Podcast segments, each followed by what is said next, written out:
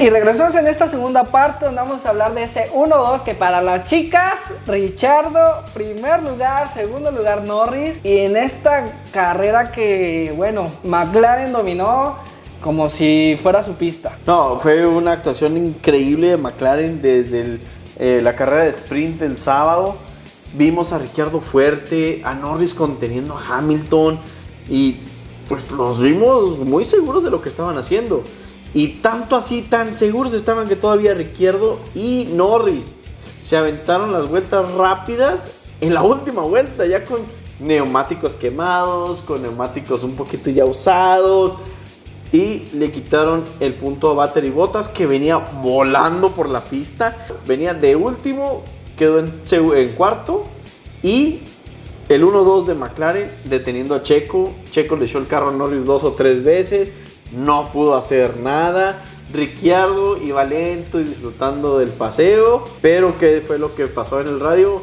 Dijo Norris, o te mueves o te quito, porque te va muy lento. Vas muy lento. Y era lo que se escuchaba de todos los que vimos la carrera. Se escuchaba un Norris desesperado porque él quería, pues, quería el podio, pero ¿qué le dijeron?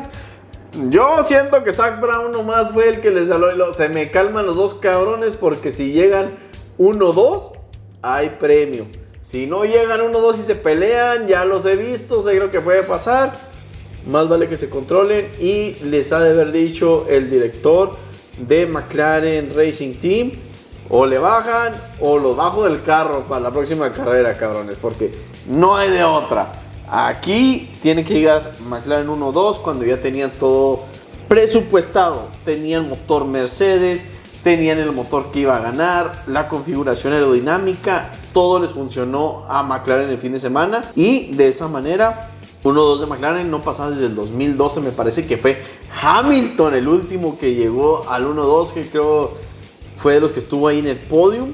Y ver a Ricciardo en el podium otra vez es una felicidad. O sea, no es de los pocos corredores. Con toda esa celebración de que se quita la bota y órale. Es muy desagradable, pero hace que todos lo hagan.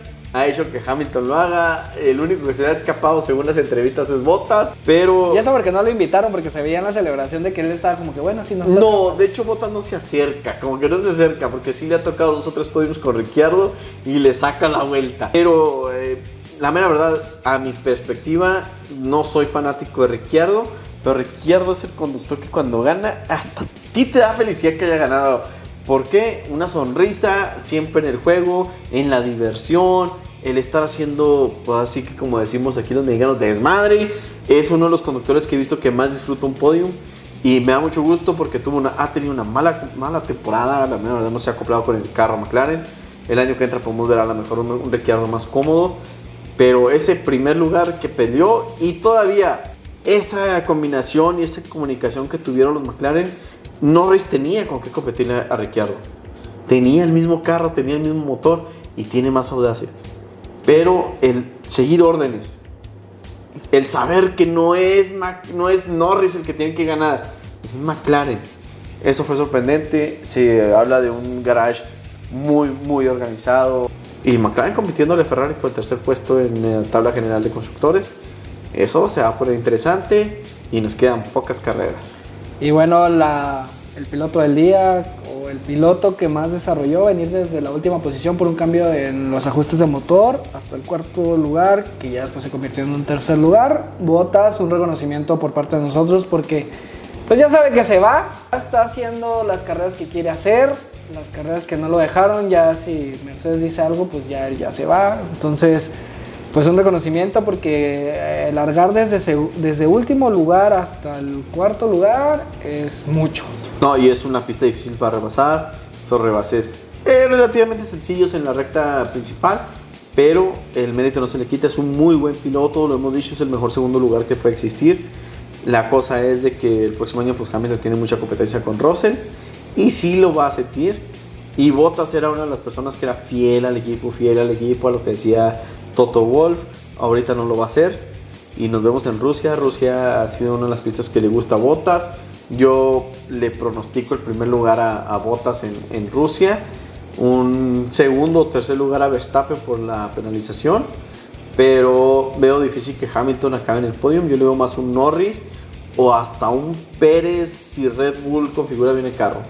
Pero Hamilton ah, va a pelear, pero por fuera del podio, para mi parecer. Bottas se va a llevar el primer lugar y va a demostrar a Mercedes que está cometiendo una equivocación, que para mí lo es. Porque si quieren un 8 veces, 9 veces campeón del mundo, necesitas a tener a Bottas en el equipo. Bottas ha cumplido, ha desarrollado todo. Y en Alfa Romeo lo veo más como un retiro que como una ganancia. Igual les puede ayudar a desarrollar el, el, el carro, pero Bottas es un buen piloto que si le hubieran dado la oportunidad, a lo mejor hubiera podido competir a Hamilton uno a uno. No lo ha hecho y no le van a dar la oportunidad, pero no sé si Russell sea tan fiel como Bottas ha sido con Hamilton. Así que va a estar interesante la temporada 2022. Y bueno, pues nos vemos en la siguiente carrera, que es Rusia. Les agradecemos su, sus, pues, de que nos sigan. Este, ya queda Austin a unos días bueno, unas semanas. Entonces, pues les pedimos que nos sigan en se hacen en Facebook, se hacen en Instagram y se hacen.com. Y nos vemos en la próxima emisión que es en Rusia. Hasta luego.